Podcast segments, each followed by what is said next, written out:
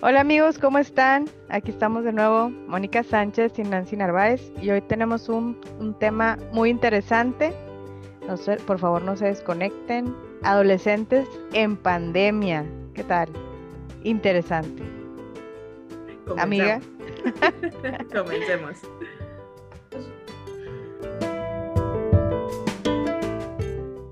Hola amiga. Hola amiga, ¿cómo estás? Bien, bien, encantada de poder grabar de nuevo tan, tan rápido y con un tema interesante, como dices, e, y complicado. Interesante. Complicado, interesante. Complicados ellos, interesante el tema. Oye, sí, los adolescentes en medio de la pandemia, en este momento eh, complicado para todos, pero en el caso de los chicos, pues vimos la necesidad de, hablar un poco de este tema porque los vemos de cerca y vemos que, les, que, no le están pasando tan bien que digamos, ¿no? La están sufriendo, amiga, la están sufriendo. Y fíjate que de pronto ahí hay otros medios que han dado información al respecto eh, y obviamente todos coinciden en que los, los entendamos, ¿no? Que la están pasando mal, que están pasando por un momento complicado, pero dime, dime quién no, dime quién no. Solo que ellos están en un momento del desarrollo diferente que nosotros como adultos y tienen recursos diferentes que nosotros como adultos, eh, ni mejores ni peores, simplemente diferentes. Entonces, eh, pues yo creo que hay que partir un poquito de, de, bueno, quisiera comentar unas poquitas cosas de desarrollo para que como mamás podamos entender por qué es que la están pasando mal, o sea, por qué los vemos. A ver, ¿tú cómo los ves? ¿Cómo ves a los adolescentes? pues mira, yo ahorita los veo, este, frustrados, obviamente, porque pues no pueden salir, molestos, eh, realmente eh, están como, no quieren saber absolutamente nada de nada, quieren que se les regrese su vida como antes y pues eso les genera conflicto con todo el mundo y con ellos mismos, ¿sabes? Yo así lo siento, los siento muy conflictuados, muy enojados, eh, entienden pero no entienden, eh, quieren salir y, y, bueno, algunos que sí salen, les cuesta mucho trabajo el, el cuidarse también, como que hay otra parte que se creen inmunes, ¿sabes? Como que, digo, y sí son muy fuertes, ¿no? Y están chavos y todo pero para ellos es, en esta parte de se les hace fácil, están chavos, dejan de cuidarse. Entonces, eh, yo los veo ahorita como entre que enojados, angustiados, eh, molestos, eh, irritables, ¿qué más? Algunos con depresión. Yo no puedo diagnosticar eso, pero he sabido de algunos que están pasando depresión y digo, ay, ¿cómo puede ser si están súper chavos y tienen tantas cosas por delante? Pero bueno, les ha afectado mucho porque pues este, han dejado de hacer no solo la convivencia con los, los amigos, sino sus actividades deportivas, todo lo que un día normal, ¿no? Es para un adolescente en desarrollo, como dices tú. Pero bueno, platícanos, Moni, ¿qué, ¿cuál es el desarrollo? ¿Cómo es? Quiero entender a, a estos chicos Y agregaría algo más a lo que acabas de decir, de, cómo los estás viendo. Algunos de ellos están pasando por, por duelos, por familiares que han fallecido, ya sea como por otras cosas o por COVID. Y pues eh, también eso no ha sido fácil para muchos de ellos. Muchos de ellos han tenido que incluso tomar el rol familiar eh, de apoyar a la casa económicamente y empezar a trabajar por, por precisamente haber perdido al sostén de la familia. Entonces, pues no, no, no está nada divertido lo que está pasando en sus vidas, pero, pero ¿por qué está siendo tan, tan difícil? Hay que entender, amiga, que la adolescente está, a mí me gusta explicarlo así, en un proceso de remodelación interna. A ver, imagínate que tú vas a un edificio y está en remodelación. No está cerrado, pero el trabajo está adentro, ¿no? Tú ves adentro la, la, construcción, la reconstrucción, el que tumban, el que em, se derriban cosas, construyen cosas, pintan, cambian, mueven, etcétera, pero no está abierto al público, ¿no? Y tú puedes pasar y puedes ver y ves que adentro hay un, desorden que en algún momento se volverá a ordenar, pero no está abierto al público. esa es la manera que más me gusta para explicar lo que pasa internamente con un adolescente. Está en un proceso de remodelación interna y no está abierto al público, por eso es tan difícil acercarse.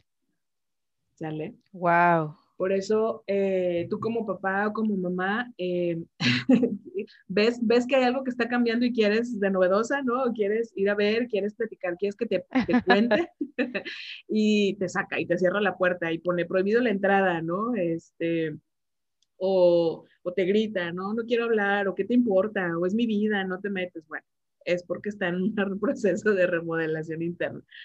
Casi creo que como papá... dime, dime.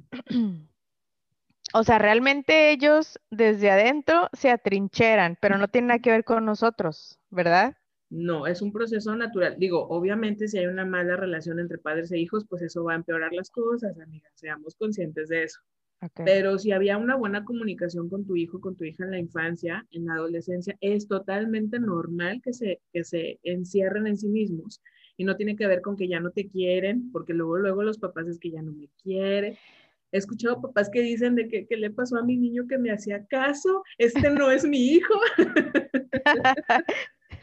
Sí, por eso te preguntaba, porque quiero aclarar, digo, como madre, como ciudadana y como todo lo demás, este, he escuchado muchas mamás que dicen, no, es que ya, ya no me quiere y ya no me quiere y no, no, no es contra nosotros que la experta nos diga. No, no, no, es, no es contra nosotros, pero sí tiene algo que ver con nosotros. Ahorita explico por qué. Entonces, primero hay que entender que están en un proceso de remodelación interna. Todo se está moviendo adentro. Sus creencias, sus emociones, lo que piensan, lo que quieren, lo que les gustaba, que ahora ya no les gusta, todo eso está cambiando. Entonces, cuando les decimos, oye, decídete, y te dicen, es que no sé, es real, amiga, es que de verdad no saben porque todavía no está concluida la remodelación. Entonces podemos verlos muy indecisos ah. también. Podemos verlos de que un día quieren, un día se quieren vestir de negro y al otro de blanco y etcétera, y ser veganos y luego quieren ser carnívoros y luego, ¿no? O sea, es normal que estén como en ese, en ese proceso de, de cambio y de construcción hasta que les guste el modelo, como queda, y entonces si ya se abren al público de nuevo, por ahí de los 17, 18 años, ya nos podemos acercar otra vez. o sea, ¿cuánto tiempo dura esto, esta remodelación, amiga?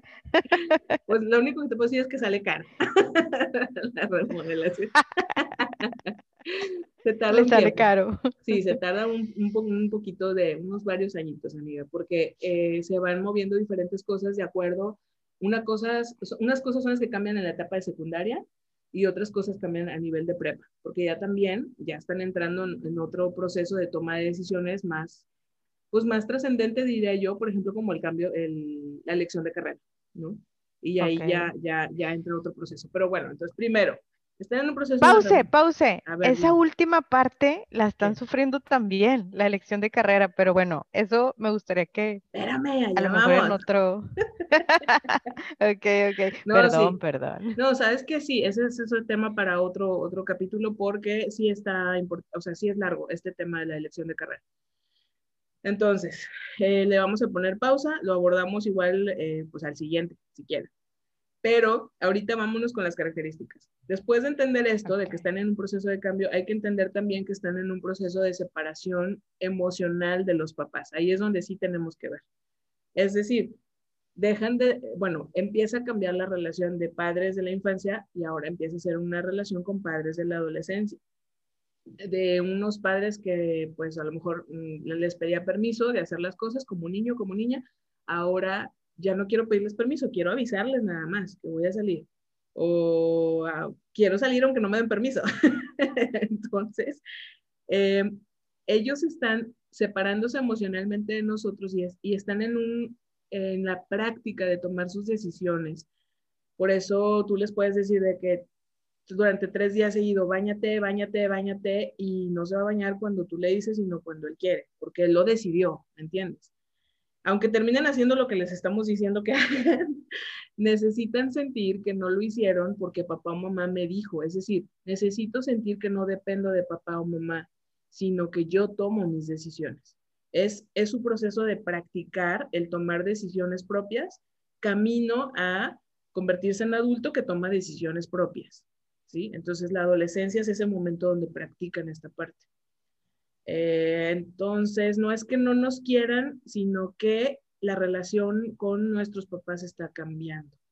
Eh, bueno, Moni, una pregunta. ¿Y qué pasa cuando no dejamos como papás que no entendemos o que se nos hace bien difícil este, dejar esa práctica? O sea, dejarlos practicar, como tú dices, dejarlos que ellos tomen esas decisiones que son sencillas.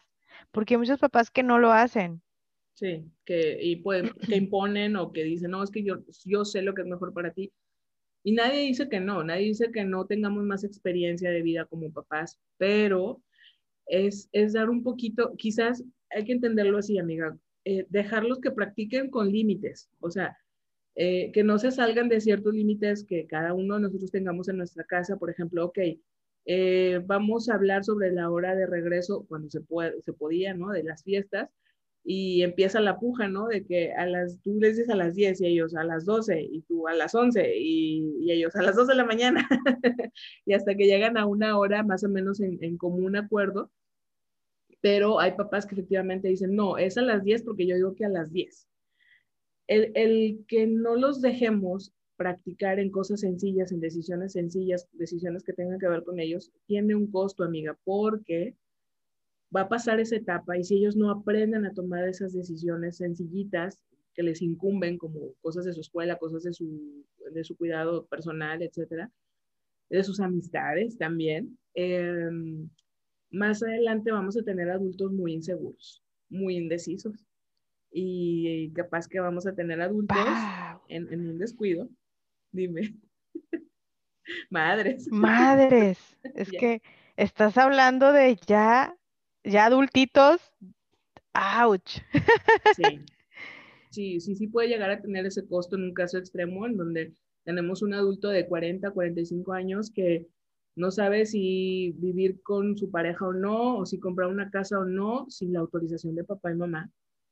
Y, y, bueno, ojalá fuéramos eternos, pero cuando ya no está papá y mamá, ¿qué onda? ¿Cómo le van a hacer? ¿Me explico? Este, ¿A quién le van a preguntar? Órale de quién van a volverse dependientes. Entonces nosotros somos, en cierta parte somos responsables de todos esos, o sea, nosotros como padres, de esos adultos que no saben qué hacer con su vida. Es que más que, yo diría que más que responsables sí tuvimos algo que ver. Digo, ya que luego el adolescente, adulto, joven se acomode ahí y diga a todo dar que mi mamá y mi papá digan qué hacer y yo no decido nada, no, no asumo nada, no me involucro en nada. Bueno, eso es aparte, ¿no? Ya también el jovencito, la jovencita está a todo dar pero, pero sí tenemos que ver y sí, por eso es tan importante que los dejemos, o sea, que toleremos esas ganas de decirle, no, es que yo sé las cosas. Sí, sí las sabes, bueno, díselo, compártelo, pero deja que tome la decisión. Y obviamente muchas de esas decisiones van a estar equivocadas, obviamente.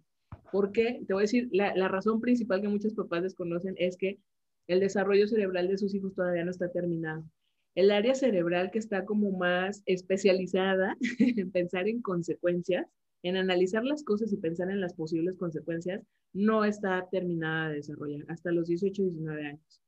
Por eso tienes un hijo que en secundaria reprobó el primer bimestre, el segundo bimestre, el tercer bimestre, y tú volteas con él y le dices, ¿no te diste cuenta que ibas a reprobar el ciclo escolar si ya tenías tres bimestres reprobados? Y con toda la verdad en la boca te dice, no, no me di cuenta. Y claro que como papá te desquicias, ¿no? Porque es, ¿cómo no te vas a dar cuenta? y sí, no se dio cuenta, porque todavía no tiene la capacidad bien establecida de pensar en consecuencias por desarrollo, no por chifladito ni por consentido, por desarrollo. Por eso se equivocan tanto, por eso hacen tantas cosas ocurrentes. Y por eso es importante que como papás no porque mi hijo tiene 14, 15 años, ya, ya es un jovencito, él ya sabe, él ya decide todo. No, espérame, todavía necesita límites. O sea, todavía puede ser que no se ha dado cuenta que si no elige bien carrera, pues pierde un ciclo escolar o pierde la, no sé, perdemos la inversión del dinero de la universidad o pierde tiempo o se desanima y ya no quiere estudiar. O sea, por eso, sí, todavía hay que estar como conteniendo un poco a estos chicos con límites más amplios que en la infancia, pero sí todavía conteniendo, amiga, por el desarrollo y por el bien de ellos. ¿Sale? Todavía les tienes que hablar de consecuencias. Entonces. Ok, y muchas veces supongo, ¿no? Para que les quede claro, porque como dices tú que no las traen ahí frescas. No. Con razón, hay, hay, hay quienes les preguntas, ¿pero por qué lo hiciste? Y te dicen, no sé. No sé, exacto. Sí. No sé. Y como papá, ¿cómo no vas a saber? Pero sí, de verdad, no sabían, o sea, no, no se detuvieron a pensar, si hago esto, va a pasar lo otro. Es, sí, por su cerebrito no les daba para eso. Más adelante sí les va a dar para eso. Entonces, Entonces, ahorita hay como, como, los pollitos que van caminando, nomás ahí cuidando que no se salgan del camino y que sigan caminando solitos. Claro. Ok. Y también el, hecho de que no les sea tan fácil pensar en consecuencias no ayuda a que consideren que les puede pasar algo. O sea, por eso vemos estas actitudes como omnipotentes de no me va a pasar nada. Si salgo sin cubrebocas, a mí no me pasa nada. Este, o yo no me voy a morir, aunque me enferme, yo no me voy a morir. ¿Me explico? Sí, claro. O que Andan en modo Superman. Ándale, exacto, exacto. Entonces, no se les ocurre que si yo salgo y me contagio y regreso a casa, contagio a los de la casa. No, no lo van a pensar así, a menos que tú estés insistiendo y tú estés como recordándoles esas medidas de, de, higiene y de seguridad por, él y para la familia. ¿no? Entonces, fíjate cómo en estas, en estas cosas que estoy mencionando, imagínate estar viviendo esta separación emocional de los papás en la pandemia, cuando estás con ellos. O sea, fuera de pandemia, puedes irte con el cuate, con la amiga, a las clases extracurriculares, a la placita de enfrente, a dar la vuelta en el coche con mi amigo que ya maneja, a, la escuela y allá me la paso todo el día, aunque no tenga nada que hacer, allá me la paso, digo que voy a la biblioteca y allá estoy. Eh, lo que quieras. Y ahorita, ¿cómo le hacen? O sea, por eso la están pasando mal, ¿sabes? Porque normalmente ya como ya pueden desplazarse, pueden ir y venir, ya se suben a un transporte público, a un taxi, lo que sea, eh, ahorita cómo se van. Por eso los vemos todos desesperados por Oye, amiga. Y ahora súmale que acá, cuando uno de mamá que dices, ay, qué padre, los tengo aquí en la casa. y lo ves así como una gran oportunidad para estar ahí encima, ¿verdad? Y, ay, ¿cómo estás? ¿Qué estás haciendo? A ver, enséñame. Y ellos ya están acostumbrados a todo el día estar solos. Uno ahí de, de, loca, ¿no? De que, ay, sí, mi hijito está en la casa, qué padre, mira, ven, mi hijito, te dice. Y ellos así como que, no, no, no, no quiero, no, no, no, ya, déjame, ya, ya, ya. Exacto. Y uno como papá, vente a jugar un juego de mesa con todos, todos, porque somos familia. ¡Auch! Madres. Yo no digo que no, una vez, dos veces, cuando se pueda y sobre todo cuando el chico, amiga, te dé entrada. O sea, aquí es muy importante que como papás respetemos cuando el adolescente nos abra la puerta de ese, de ese edificio en construcción. O sea, cuando el chico diga, pásale, que te diga, mamá, quiero hablar contigo, papá, quiero hablar contigo, mamá, abrázame, mamá, yo quiero comer con todos, mamá, vamos a ver una peli, o sea, ahí nos está abriendo la puerta y hay que aprovechar esa puerta y entrar y estar con ellos, porque todavía no son adultos, todavía son ciertos, en cierto sentido peques todavía, en algunos aspectos pequeños, y están creciendo, pero cuando nos cierran la puerta y nos dicen, no, déjame, este, quiero espacio, no te metes en mi cuarto, de que ponen el letrero prohibido la entrada a los mayores de, de 30, este, pues hay que, hay que respetarlo, o sea, hay que, hay que dar ese espacio porque están viviendo ese proceso de separación emocional como pueden ahorita en la pandemia. Y luego, también en este momento, amiga, en la adolescencia, los amigos se vuelven súper importantes, se vuelven punto de referencia. Se cuenta que ellos están encontrando y construyendo su segunda familia fuera de casa. Precisamente como están saliendo de una familia emocionalmente hablando, están formando una familia afuera. O sea, ni creas que son así de que ya yo solo contra el mundo. No, van y se buscan un grupo de pertenencia. Es normal. Entonces, ¿cómo le hacen ahorita? O sea, ahorita lo más cercano que tienen es estar pegado a las redes sociales, estar pegado en el celular, estar horas en videollamadas con los amigos. Y uno como papá es de, ya usaste demasiado el teléfono, guárdalo. Sí, sí, sí, sí, cómo no. Pensando que todo fuera normal, ¿no? Y desconéctate ya, es todo el día, estás ahí metido. Ay, no, es que sí está, está fuerte, ¿no? Lo que pasan. Pobrecitos, yo los quiero abrazar a todos cada vez que los veo así todos aguitados. Pero tiene que ver con eso también, amigo. Tiene que ver con que eh, no están, lo, bueno, ahorita es muy difícil estar formando su familia fuera de casa, su grupo de pertenencia, salvo, te digo, los grupos en redes sociales o las horas que pasan ahí en llamadas o videollamadas con los amigos, porque no los, no los dejamos salir por seguridad, obviamente. Entonces, ese es el equivalente y hay que sí tener un poquito más de paciencia con el uso de dispositivos con los adolescentes. O sea, porque para ellos sí, se vuelve un poco más necesario a falta de el contacto social eh, y personal eh, que tendrían ellos en secundaria prepa. O sea, si no estuviera en tu casa encerrado por la pandemia, ¿dónde andaría? Andaría, te digo, jugando en la calle enfrente con los cuates o en el cine o en las fiestas, en los 15 años, ¿no? Las fiestas de 15 años. Andaría ahí, andaría que si de chambelán o, que, o planeando, escogiendo los chambelanes, ese tipo de cosas. Claro. Entonces ahorita no se puede. Sí. Por eso, por eso los ves así, por eso los vemos así y, y requieren mucho nuestra comprensión en ese sentido la verdad, ellos van encontrando maneras de solucionar estas dificultades y hay que respetarlos. podemos decirles, digo, de nada serviría que tú llegues con tu adolescente y le digas, ah, bueno, ya entendí que necesitas espacio. Entonces, ya nada más los viernes te voy a pedir que comamos juntos, ¿no? Este. ya me dijo Mónica. ¿Por qué no? Porque ellos no son conscientes de esto. Simplemente van sintiendo esa necesidad.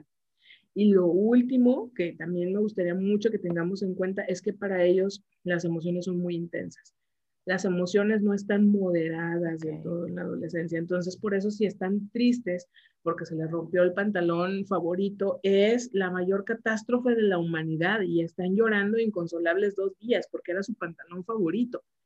Y entonces uno como papá dice, por Dios, te compro otro y mira, además estaba todo roto y ya sabes, la chica, es que así se usan, así eran, ese es el estilo. Pero vamos, entender que si se enamoran, están perdidamente enamorados y sienten que es el amor de su vida. Wow. Por eso tenían, o sea, tenían dos días de novios y cortaron y es como una semana encerrados en el cuarto porque no, no quieren ni comer. Cosas. y si se enojan, también se ponen fúricos. También. O sea, las emociones andan en, en modo Hulk. Ándale, ándale. ¿Y qué haces? Tú como mamá, tú, tú en tu experiencia con madre adolescente, cuando tu adolescente se enoja. Ay, Dios. Fíjate que no, no, hay que tener cuidado. Yo cuando veo que está ahí, como tú dices, yo voy tanteando las aguas, me acerco a la puerta, escucho que todo está agradable, toco, tic, tic, hola, ¿cómo estás? Bien, y ya voy entrando.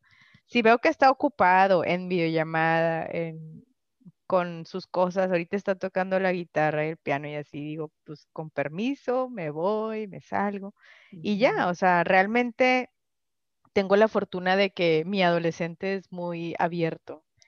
Pareciera que no, pero sí, él, él solito cuando necesita decir algo lo dice, cuando se siente de tal manera me, me dice que es que me siento así, me siento así y ya lo que sí es que sí trato de no, no invadir mucho su espacio. El error que sí cometo y siempre lo tengo que hacer, a mí sí me gusta que baje a la hora de la comida, a la hora de la cena, no sé, al menos una vez en, en el día estar todos juntos. y yo se lo pido y sí lo hace, pero en ocasiones tiene una videollamada en la que está ahí jugando o está platicando y como que, ahí voy, ahí voy, ahí voy. Hijo de su, como mamá Ay, ese ahí voy, dices, pues, pues ya, ¿verdad? O sea, ahí voy nada, ya ahorita, en este momento baja.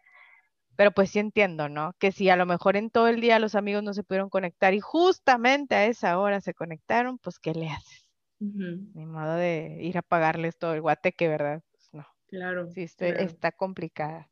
Que es diferente, como bien lo decías, cuando estamos, eh, bueno, cuando estábamos fuera de pandemia, de que oye, ya los viste en la escuela, ya saliste con ellos a comer o a pasear o a algún lado, y luego en la noche estás hablando, se entiende, te digo, es normal que lo hagan, pero también como papá dices, bueno, ya quédate un ratito con nosotros también en la casa y que ya como papá vas y apagas el wifi, apagas la luz, bajas el voltaje sí. para que se... A situaciones extremas, medidas extremas. Exacto. Esto es Big Brother.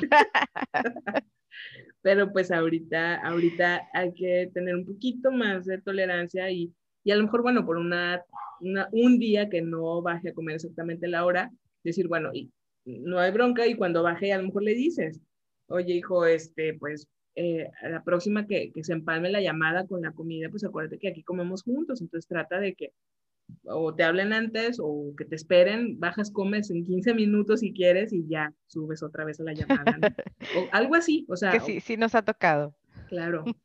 Y, y, y, también creo que hay algo que pasa mucho, y a lo mejor ahorita en pandemia no lo vemos tanto, eh, es lo de los permisos, amiga. O sea, eh, se entiende que cuando eran pequeñitos, pues uno ponía la hora y todo. Ahorita es, es diferente. Me acuerdo mucho de, de, un, de una persona que conocí, que eh, pues ella, la mamá decía que a una hora, ¿no? Y el niño decía que a otra.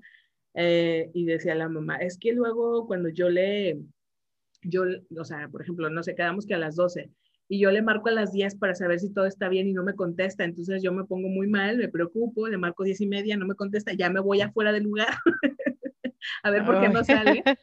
Entonces, por ejemplo, me acuerdo que ahí platicando, me pareció a mí bastante valioso el, el ejemplo, encontraron un punto intermedio de que acordaron, por ejemplo, que cuando fuera a los 15 años se iba a regresar a las 12 y media o a la una, creo, iban a ir por él, era un chico, pero que a las 11 o algo así, 10, 11 de la noche, algo así, la mamá le iba a mandar un mensaje y para que sus amigos no le fueran a decir nada de, uy, te están checando, uy, qué vergüenza, etcétera, él se iba a ir al baño discretamente a contestar el mensaje de todo bien. ok. Entonces fue como, como el punto intermedio entre que la mamá estuviera tranquila porque su hijo estaba bien en la fiesta y más tarde voy por ti, ¿no? Eh, ese fue el acuerdo de que se iban a estar mensajeando, pero que la mamá iba a tener un poco más de paciencia de que si no contestaba a los cinco minutos, pues que le diera chance de que pudiera alejarse de su grupo de amigos discretamente, que no se dieran cuenta que le iba a contestar un mensaje a su mamá.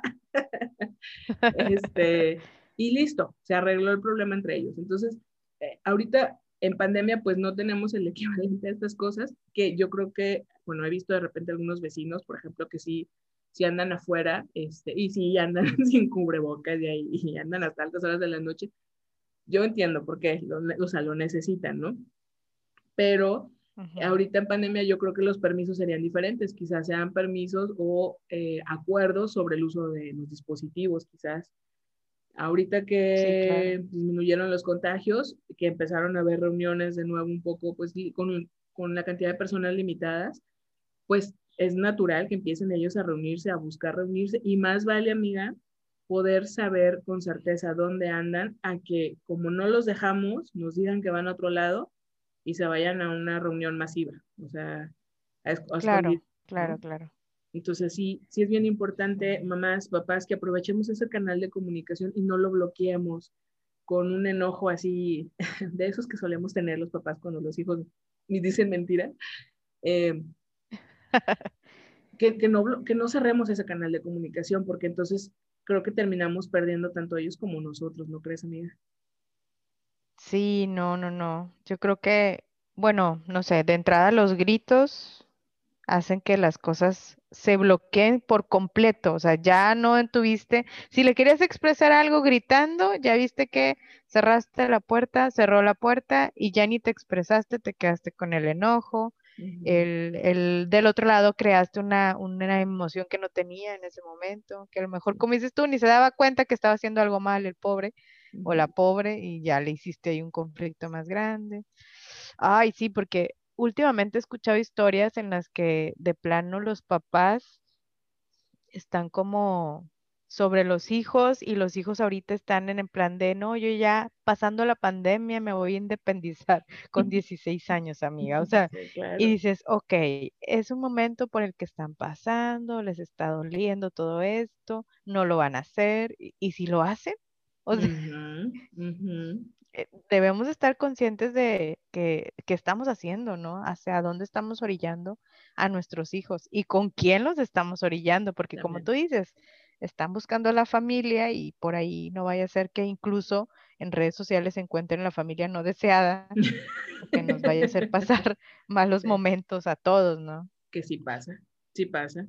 Que sí pasa. Y, y, es, es, bien diferente, hablando de las malas amistades, decirles, oye, hijo, hija, me, dije, ¿sabes qué? Esta, esta amiga tuya, mira, yo noto que hace esto, que hace lo otro y me preocupa porque pienso que puede pasar esto, puede pasar lo otro, a decirle, no quiero que te vuelvas a juntar con esa muchachita. Obviamente no le estás diciendo nada y el niño es, ¿no quieres papá? Pues como yo decido solo, yo sí quiero.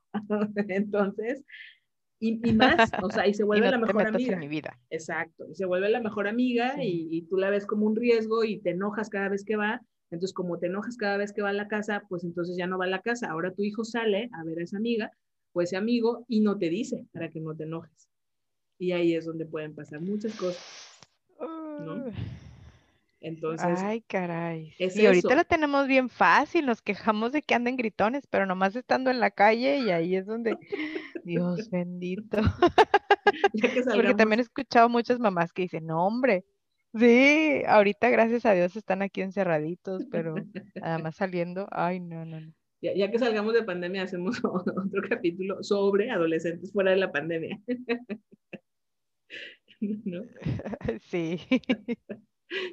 Entonces, pues, amiga, eh, creo que ahorita mencionamos características generales importantes que nos ayudan como papás o como personas que viven con adolescentes a entenderlo. Y el último, el último punto, ahora sí, la parte de su interés o de su vida sexual. Son adolescentes, ya pasaron por cambios sexuales secundarios, obviamente sienten inquietud, obviamente sienten atracción en algún momento por alguien, puede ser que una chica un chico les guste. Eh, en este momento, si papás, mamás no han hablado con sus hijos sobre la sexualidad, hablen, por favor, aprovechen que están en la casa y hablen con ellos porque se están dando muchas cosas. Eh, lamentablemente, eh, como, como terapeuta, he escuchado decir de, muchos casos donde, pues como casi creo, como no tiene novio o novia ahorita porque está encerrado, entonces omito ese tema, ya pasó un año. Y a lo mejor mi hijo quedó encerrado a los 12, ya son 13 y sigo sin hablar del tema con mi hijo, con mi hija. primero, su desarrollo no se detuvo por la pandemia. Entonces su desarrollo ahí está, su interés ahí está, las hormonas ahí están. Entonces hay que hablar y orientarlos con el tema de la sexualidad. Si yo batallo como mamá amiga, entonces busco un especialista, desde un médico, un psicólogo, eh, algún adulto de mi confianza, no sé, eh, mi hermano, mi hermana, que no le va a dar pena a mi hijo hablar con él, con ella sobre sexualidad. Bueno, quien sea, o sea, que sea de confianza ¿Por qué? Porque ahorita tienen mucha información a su alcance y puede eh, orientarse inadecuadamente eh, todo este interés por, por, la, por la, tener pareja, novios, eh, novias, sexualidad, y podemos tener consecuencias de eso. Entonces, hablemos de esos temas con nuestros chicos, ¿no? Ya sabemos que desde la primaria los libros van explicando cómo funcionan el cuerpo femenino y masculino, pero en los libros no dice cómo se siente en los libros no dice cómo, cómo se siente estar enamorado y tan intensamente enamorado como ellos. Y, no se dice cómo, eh, cómo se siente que te rompan el corazón y, y, tan intensamente roto como lo sienten ellos. Entonces, esa parte es la que tenemos que hablar con ellos. No lo olvidemos, por favor. ¿No? Ay, es la más difícil. Yo creo que ahí es el, el, el reto, ¿no? Como papá, ser inteligentes y entender que no dejar a un ladito lo que a nosotros nos dijeron o no nos dijeron y empezar a hablar por lo que estamos viviendo actualmente, no son otras épocas, son otros tiempos. A lo mejor este, uno estaba muy menso cuando estábamos en la adolescencia, porque pues sí, ¿no? O sea, son, no teníamos tanta información como ahora. Pero pues entonces, teniendo todo este conocimiento de, pues hay que hacerlo, hay que hacerlo, no hay que dejarlo a un lado ni dejar que alguien más lo haga por nosotros, ¿no? Algún desconocido. Así es. Entonces, pues aprovechemos este tiempo que para ellos, como puede ser complicado y para como, papás también, de estar lidiando con adolescentes encerrados, pero también tiene sus ventajas, como danos, eh, nos da el espacio de hablar con nuestros hijos de otros temas que por trabajo, escuela y rutinas a veces no hay tiempo de hacerlo. Aprovechémoslo, ¿no? Entonces, pues esto fue todo por esta ocasión. Los eh, escuchamos, los leemos en nuestro correo eh, madres, M y N, M de Mónica, Y, N de Nancy, arroba gmail.com. Ahí se pueden comunicar con nosotros. Eh, nos escuchamos pronto. Bueno, entonces, por hoy vamos a dejarle este aquí, amiga. Ok, amiga, pues bueno, esto fue Madres.